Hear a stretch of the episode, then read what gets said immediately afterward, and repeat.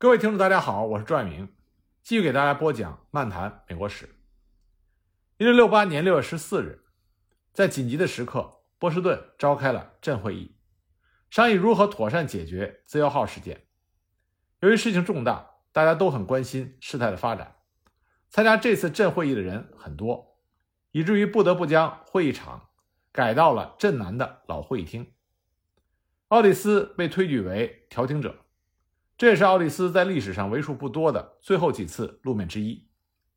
他在大会中演讲道：“希望大家克制、冷静，同时也希望我们的权利能够得到保证。如果无法得到保证，那么我们只有站出来反抗，甚至流血牺牲也在所不惜。这些从祖辈继承下来的珍贵权利，也必将传承给子孙万代，不能在我们手上丢失了。”约翰·亚当斯也在会议中悲伤地说：“当撤销印花税之后，我们以为和平将要来临，可是没想到更多的罪恶向我们扑来。他们一刻也没有忘记我们的钱袋，大量的财富被他们夺走，用来满足以各种关系挤进英国政府的闲职肥缺。可再多的财富也填不饱他们贪婪的胃口。我们理应尊重议会与国王的权威。”但他们也应尊重我们的权利与自由。如果能这样，我可以发誓，殖民地永远不会有针对他们的反叛计划。从奥蒂斯与约翰·亚当斯的发言中，我们可以看到，当时人们都很理性，根本没有反叛的想法。在大会讨论中，有人指出，根据现有的法律，任何一支进入波士顿的军舰都必须服从州议会的指示。镇会议向州长提交了请愿书。人们在请愿书中再次表达了只有州议会同意才能征税的原则，并认为根据州法律，由于大多数人的反对，希望英国军舰能够尽快的撤离波士顿。请愿书还写道：“与母国的冲突是一件令人悲伤的事，但是我们不会放弃心中的原则，因为我们不能使子孙后代失去自由与幸福。”镇会议最后还通过决议表示，无论谁。想将军队引进波士顿，他都是和平的破坏者，马萨诸塞的敌人。七月十九日，当有关波士顿暴乱的歪曲报告传到了伦敦、利物浦之后，报告中波士顿人的野蛮行径触怒了几乎所有不明真相的英国人，同时谣传英国与北美殖民地将中断所有的贸易往来。当时北美商人欠英国商人的债务高达四百万镑，如果贸易中断，那么英国商人将损失巨大，人们又惊又怒，而这种愤怒的情绪也传染到了英国内阁，内阁大臣们受到气愤的感染，同样是被怒火所控制，而且对于波士顿人对议会权威的践踏，他们比一般的老百姓更为愤怒。当时英国内阁名义上首相还是威廉·皮特，但是威廉·皮特长期卧病在床，无法理政，而他留在内阁的助手格拉夫顿。能力有限，无法控制局面。此时，英国内阁已经增设了一个专门负责北美事务的部门，他的大臣是希尔斯伯勒，他是主张对北美殖民地使用武力的强硬派。内阁中只有希尔本一个人反对向波士顿派出军队，但是由于声音太过弱小，轻易就被压制了，而且还招致国王乔治三世的极大不满。内阁最后决定派遣四个团的军队。与几艘战舰进驻波士顿，协助当地的英国税务官员征税，并且稳定波士顿的局势。自此，英军正式的进入波士顿，留给双方回旋的余地越来越小，事态进一步恶化。英国内阁这种崇尚暴力的蛮横行径，不只是有识的政治家，即使是马萨诸塞的乡村牧师，通过对圣经的了解，也能感觉出来。他们说。这不是上帝所倡导的行为，在新格兰的这片土地上即将有革命发生，无论政治上或者宗教上。他们预感到天使将吹响胜利的号角，罪恶将被摧毁，教会将带着政治与宗教自由崛起在北美大地上。这个时刻越来越近了。而有意思的是，这个时候法国人比英国人更了解到北美的真实情况。他们收集所有能够收集到的殖民地的文件、报纸，甚至是牧师的演讲，尤其是富兰克林的言论。他们认为，以富兰克林的经验与学识，所得出的结论更值得参考。他们从中感受到北美革命强烈的风暴声。当时的法国首相布兰查德就预测到，英国的北美殖民地为了保障他们的自由，摆脱对英国的依赖，必将希望与我们自由贸易，希望与我们建立联盟。不过，他们对我们的海军缺乏信心，害怕英军的战舰。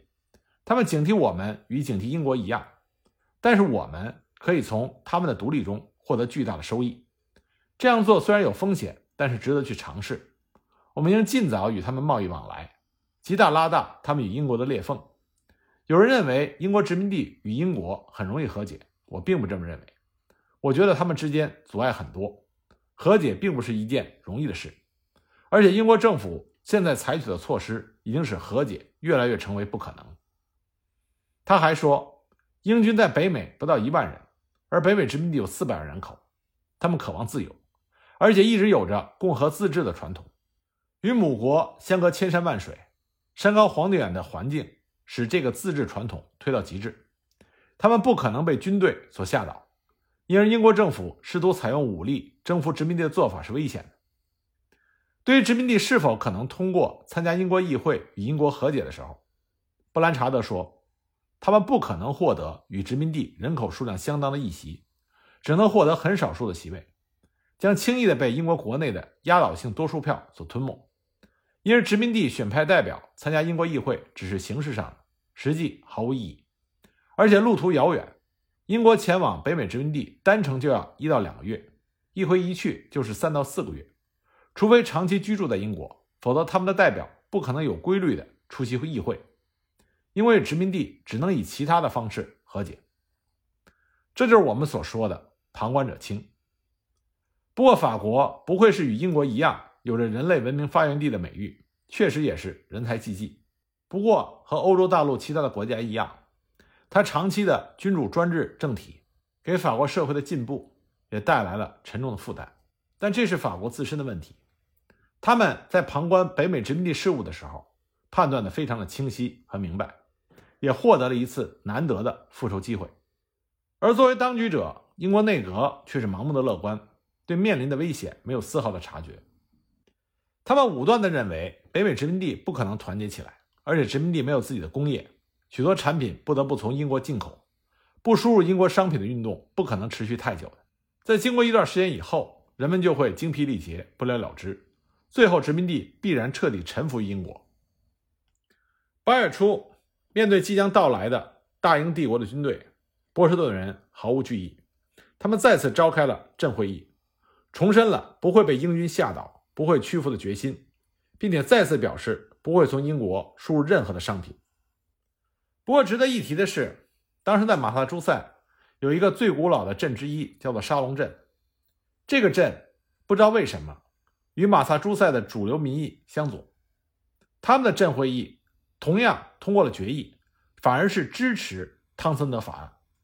这也说明当时的马萨诸塞各个镇确实是处于自治状态，而每一个镇的决议也都得到了尊重。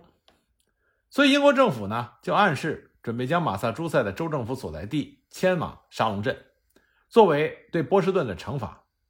同时，英军北美最高长官盖特将军要求马萨诸塞州长为即将进驻的英军提供给养。马萨诸塞这个时候，由于议会的下院被州长伯纳德解散，已经没有下院，仅剩上院兼行政分支州行政委员会。行政委员会明确表示了反对意见，他们认为马萨诸塞的民事权利无需英军的维护，派驻军队不利于国王的权威与地方的和平。那么，州长伯纳德明里不敢发表看法，背地里却再次密信给英国内阁。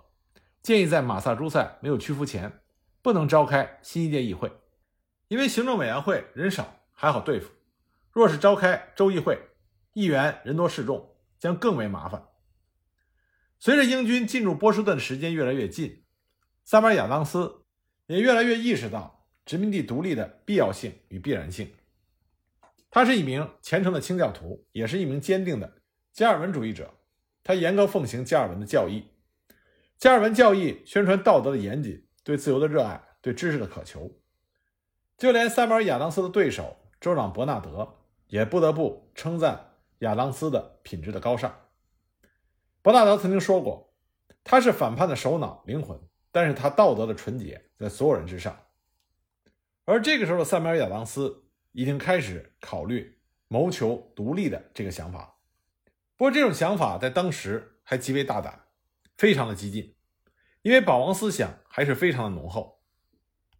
咱们要强调的是，塞缪尔·亚当斯他思想的变化，并不是一时的冲动，而是经过深刻的思考。他利用一切公开的场合，强烈的抨击英军的入驻。他在报纸上写道：“这是背叛，任何一个踏上这片土地的士兵都将被摧毁。国王无权派出士兵进入我们的家园。如果果真如此，那么他们将被视为外国军队。我们不能屈服于任何随意的征税，不能沦为奴隶。为了自由，我们将拿起武器战斗，并流尽最后一滴血。不能让英国政府官员。”凌驾于州议会之上，像对待奴隶一般对待我们。国王不值得我们尊重。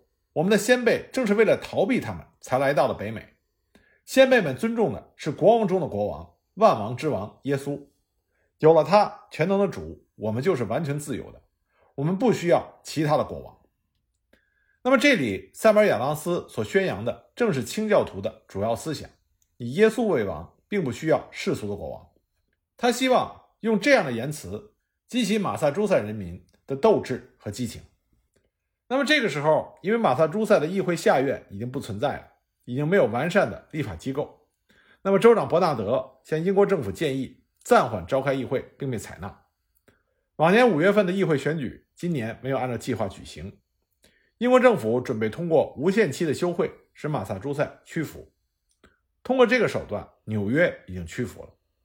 纽约除了在报纸上指责、咒骂之外，并没有其他过激举动，这也使得英国政府认为这是一个不错的办法，应该也能使马萨诸塞屈服。可是马萨诸塞不是纽约，清教徒也不是涣散的荷兰新教徒。伯纳德与英国政府显然低估了马萨诸塞，低估了清教徒的抗争意志。他们曾经享有人类最自由的生活。所以，他们有捍卫自由的最坚定的决心，他们也有自治的传统，他们的镇会议可以掀起排山倒海的力量。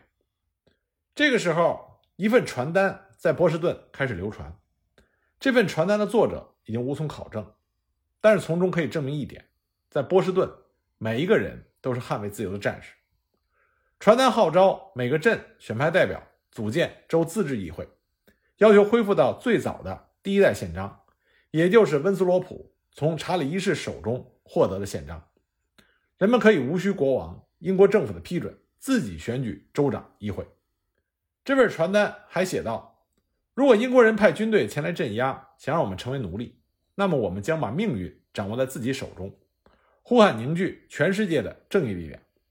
传单还写道：“主，你看，这些人要剥夺我们的权利。主帮助我们，以你的名，我们将抗争到底。”这份传单在当时的影响很大，使人们将目标一致锁定在召开州自治议会，这是其他州所没有的，马萨诸塞独有的古老传统。但是实现这个目标对于前途意味着什么？没有任何人的心里有着明确的答案。九月十二日，波士顿镇会议在镇会议大厅召开，属于镇财产的四百多支枪也放在地板上展示。用来表示大家的决心。镇大会再次选举奥蒂斯为调解人，由他领导一个委员会前往州政府向州长伯纳德质询，质疑他为什么让英军入驻，同时告诉他波士顿人珍贵的民事宗教权利处于危险之中，希望能够召开州议会商议这件大事。第二天早上，消息传来，伯纳德表示不会召开州议会，同时英国军队如期而至。这是最关键也是最难处理的时刻。不过幸运的是，波士顿的镇会议并没有盲动。他们首先做的是拿出了一份报告，来解释召开州自治议会的合法性和权威性。当时，塞缪尔·亚当斯、约翰·亚当斯、奥利斯等人再次聚集在一起起草报告。报告首先从自然法与理性的角度开始阐述，没有不与个人相联系的法律。没有经过个人或者他的代表同意，任何法律对这个个人是没有约束力的。因此，召开自治议会是合法与应当的。其次，从先例的角度进行阐述，英国法律传统是判例法，先例有着等同于习惯法的效力。他们以光荣革命的事件为先例，当时英国国王詹姆斯二世出逃，但英国人在没有国王授权的情况下，依然召开了议会。确定威廉三世接受王位的条件，也就是权利法案。而且马萨诸塞多年的宪政实践中也有丰富的先例，这些都表明人们在生命与财产受到威胁的时候，有权召开自治议会商议对策。同时，根据权利法案，人们有向议会申诉冤屈的权利。但是此时州议会已经被州长蛮横的解散，人们无处申诉，召开自治议会自然是合情合理的事情。并且表示没有经过自治议会的同意，不能随意征税，不能驻军于镇上。这份决议有理有据，完全令人信服。镇大会一致同意这份报告。这份报告的意义时机非常的重大，因为之后美国革命中所有州的官方议会都不存在，各州都是通过自治议会任命官员，包括著名的大陆会议也是这种自治议会。而自治议会的合法性、权威性就来自于这份报告。这份报告足以让波士顿人在美国的史册上千古流芳。